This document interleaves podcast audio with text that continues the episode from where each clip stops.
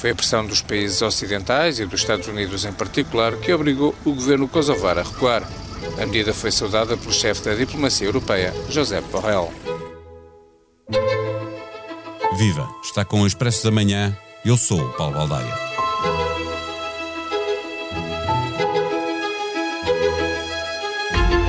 Há 30 anos começou uma guerra na então Jugoslávia que durou uma década, fez dezenas de milhares de mortos, milhões de refugiados e deu origem a sete países: Bósnia-Herzegovina, Croácia, Macedónia do Norte, Montenegro, Eslovénia, Sérvia e Kosovo.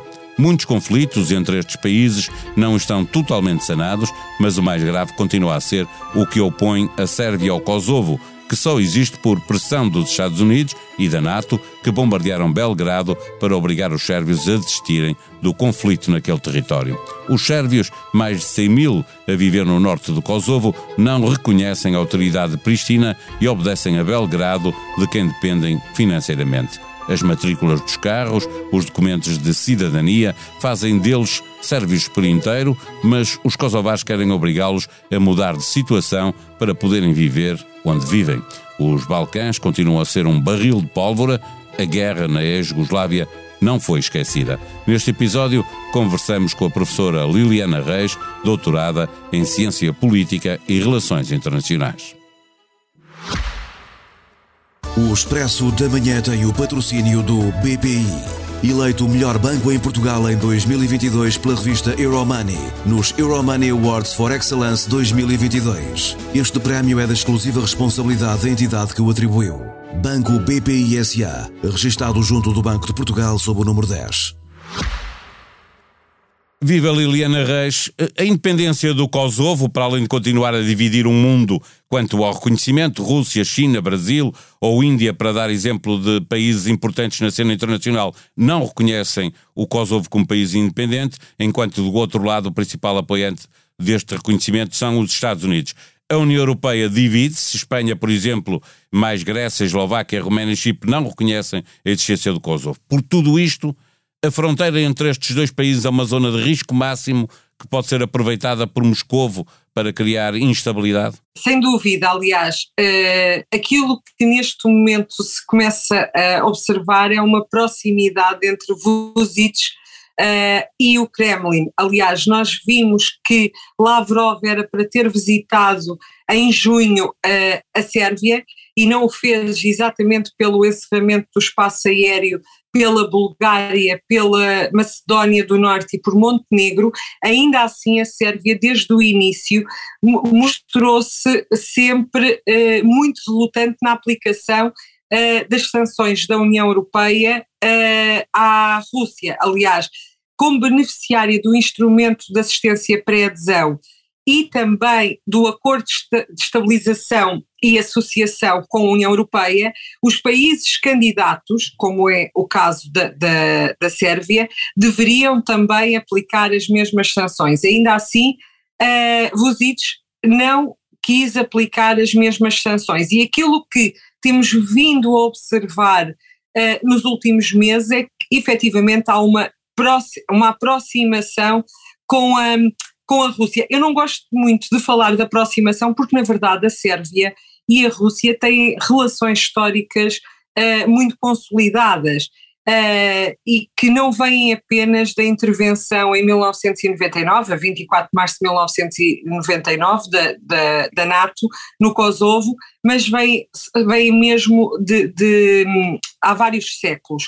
Uh, também porque partilham a Igreja uh, Ortodoxa ainda assim é muito importante que tenhamos uh, uh, em mente que uh, a, pro, a, proximidade que existe entre a Sérvia e, e a Rússia poderão, poderá efetivamente levar para, para uma destabilização dos, do, dos Balcãs e por uma tentativa de Putin procurar efetivamente também capitalizar aí alguma destabilização da própria União Europeia. E tomar partido pelo Kosovo nesta, neste, neste conflito, eh, eh, que até tem algumas regras de reciprocidade naturais eh, na diplomacia, mas tomar partido pelo Kosovo empurraria em definitivo a Sérvia para os braços da Rússia, sendo que a União Europeia está dividida nesta matéria, não é?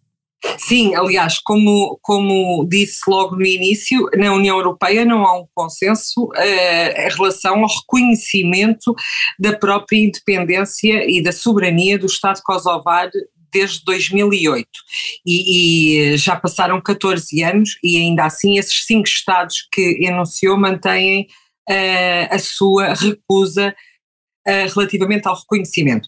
Agora, aquilo que neste momento uh, se observa é que na própria União Europeia uh, há uh, um, uma, pelo menos uma unidade em relação à necessidade de se resolver a adesão dos países dos Balcãs. E porquê? Porque, na verdade, foi atribuído o estatuto de candidato à Ucrânia e há países, nomeadamente a Bósnia-Herzegovina, que ainda não têm o, o, estatuto de candidato, nem o Kosovo. Aliás, o Kosovo disse que iria pedir uh, uh, formalmente a adesão à União Europeia até ao final deste ano e fê-lo, curiosamente, quatro dias após uh, uh, Lavrov não ter conseguido, ou seja, Lavrov era para ter visitado a Sérvia dia 6 de junho e, um, e uh, o Kosovo disse no dia 10 de junho, aliás, apresentou no dia 10 de junho a intenção formal de fazer parte da União Europeia até o final do ano, ou seja, que apresentaria o estatuto de candidato. Agora repare, há aqui países candidatos, como é o caso da Sérvia, que apresentaram o pedido de adesão à União Europeia em dezembro de 2009. Em 2012, eh, a Sérvia já, já tinha obtido o estatuto de país candidato e em 2013 o Acordo de Estabilização e Associação, que começou em 2007, era revisto. Então, nós nos Balcãs temos aqui dois tipos de países. Países com o estatuto de candidato formal que ainda não entraram para a União Europeia apesar de já beneficiarem de alguns instrumentos comunitários, como o instrumento de assistência pré-adesão, e temos simultaneamente países que, eh, como a Bósnia, que ainda eh, não têm o estatuto de candidato, e países como o Kosovo, que ainda nem sequer apresentaram o estatuto. Houve uma agilização do processo em relação à Ucrânia, que pode ter uma leitura em alguns destes países uh, pessimista. E quando eu digo que esta leitura pode ser pessimista, alerto também para o perigo de que uh, sejam, olhem para Bruxelas como Bruxelas esteja a deixar de parte exatamente por estarem relativamente estabilizados. Mas esta estabilização e falo em particular do Kosovo, esta estabilização ou esta paz é muito precária. Pode, pode desaparecer muito rapidamente. Deixe-me perguntar-lhe se acha que Pedro Sanches tem razão. Eh, eh, visitou por estes dias, eh, em três dias, visitou uma série de países, deixou, obviamente, o Kosovo de fora porque não reconhece o Kosovo como país, mas se, se tem razão o chefe de governo espanhol quando pede que se acelere a adesão destes países dos Balcãs à, à União Europeia. Sim, a leitura das palavras, a leitura que se pode fazer das palavras de Pedro Sanches é exatamente uh, uma leitura de inclusão uh, neste momento destes países, mas também não deixa de ser curioso que uh, é Pedro Sanches a, a fazê-lo e Pedro Sanches não reconhece a soberania na independência do Estado kosovar, a par da, da Grécia, da Roménia, da Eslováquia e do Chipre. Ora, neste momento, uh, o Kosovo também, também ainda não tem sequer o estatuto de candidato, aliás, ainda nem, é, nem apresentou formalmente, como eu referia, o, o estatuto de candidato. Esta, estas palavras de Pedro Seixas também podem ter uma leitura de pressionar uh, uh, Bruxelas para a, a, a, agilização do processo de adesão da Sérvia, para a, manter a Sérvia no quadro da União Europeia e evitar que, como, como sugeria no início da sua, da sua primeira questão, se aproxime ainda mais da, da, da Rússia e resolva também o problema, simultaneamente, o problema da independência e da, da soberania Kosovo, kosovar. Para o qual ele defende um diálogo. Pergunto-lhe se o grande trunfo do, do Kosovo eh, é de facto ter eh, os Estados Unidos como primeiro apoiante, que eh, serve como defesa e serve como pressão muito forte também para, para a União Europeia. Sim, eh, sem dúvida, o, o, os Estados Unidos têm sido um dos principais aliados. Recorde-se que a par de Eulex Kosovo, que é a missão civil da União Europeia uh, uh, que está no Kosovo uh, desde 2008, é aliás, teve, teve antes uma missão de preparação desde 2006, mas nós temos a capa fora, Kosovo Force, uma força da, da Aliança Atlântica, desde desde 1999, desde a intervenção Allied Force em 99. Por isso, os Estados Unidos têm sido um parceiro crucial Uh, para os kosovares albaneses. Deixe-me só Agora, fazer aqui questão. um parênteses para lembrar que a própria NATO, essa força que ameaçou intervir se sentisse que a instabilidade, que a estabilidade estava a ser posta em causa na fronteira uh, Kosovo-Sérvia. Não? Exatamente. Aliás, este, este, fim de semana, exatamente também em grande medida devido à, à questão da, da aplicação das novas regras, não apenas ao nível uh, das viaturas e das matrículas das viaturas sérvias que deixariam de ser reconhecidas e também o, um, os, os, o, a identificação dos sérvios também deixaria de ser reconhecida. O primeiro-ministro kosovar veio falar na questão da reciprocidade, mas aquilo que nós observamos é que o, o, relativamente à questão dos Estados Unidos e ao peso que os Estados Unidos mantêm, é que houve um recuo no adiamento da aplicação destas medidas exata, exatamente depois do embaixador norte-americano no, no Kosovo ter se reunido com o primeiro-ministro eh, kosovar e depois também do, do, do chefe da diplomacia europeia, José Borrell, ter também apelado a um adiamento.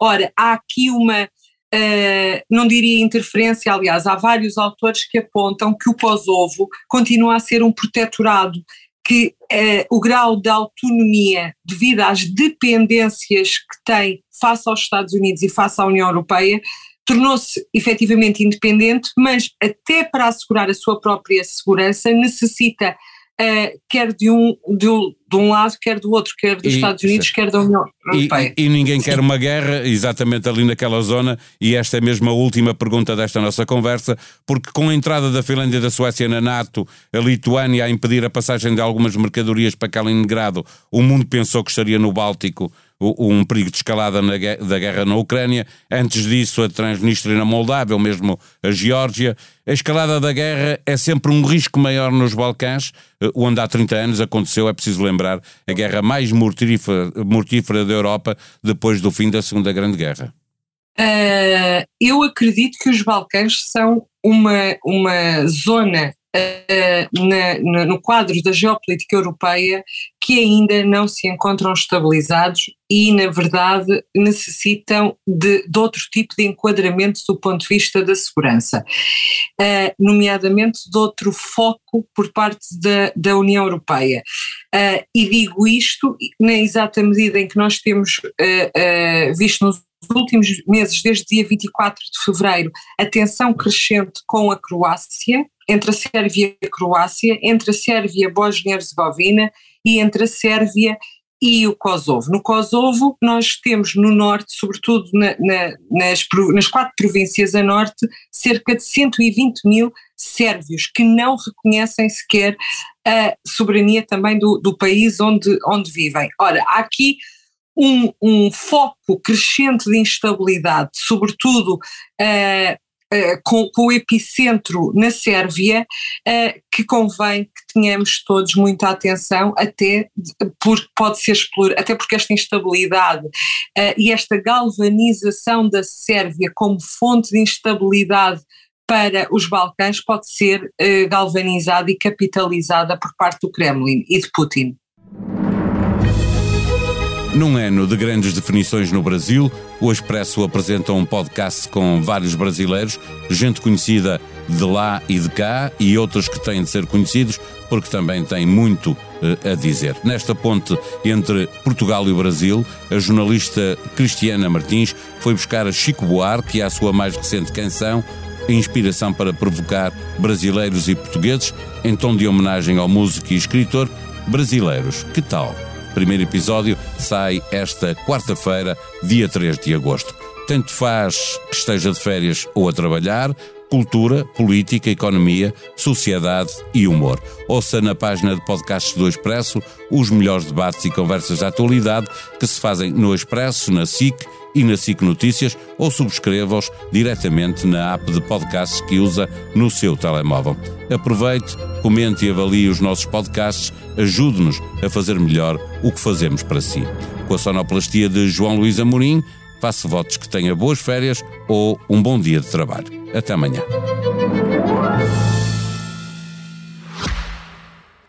O Expresso da Manhã tem o patrocínio do BPI. Eleito o melhor banco em Portugal em 2022 pela revista Euromoney, nos Euromoney Awards for Excellence 2022. Este prémio é da exclusiva responsabilidade da entidade que o atribuiu. Banco BPI SA, registado junto do Banco de Portugal sob o número 10.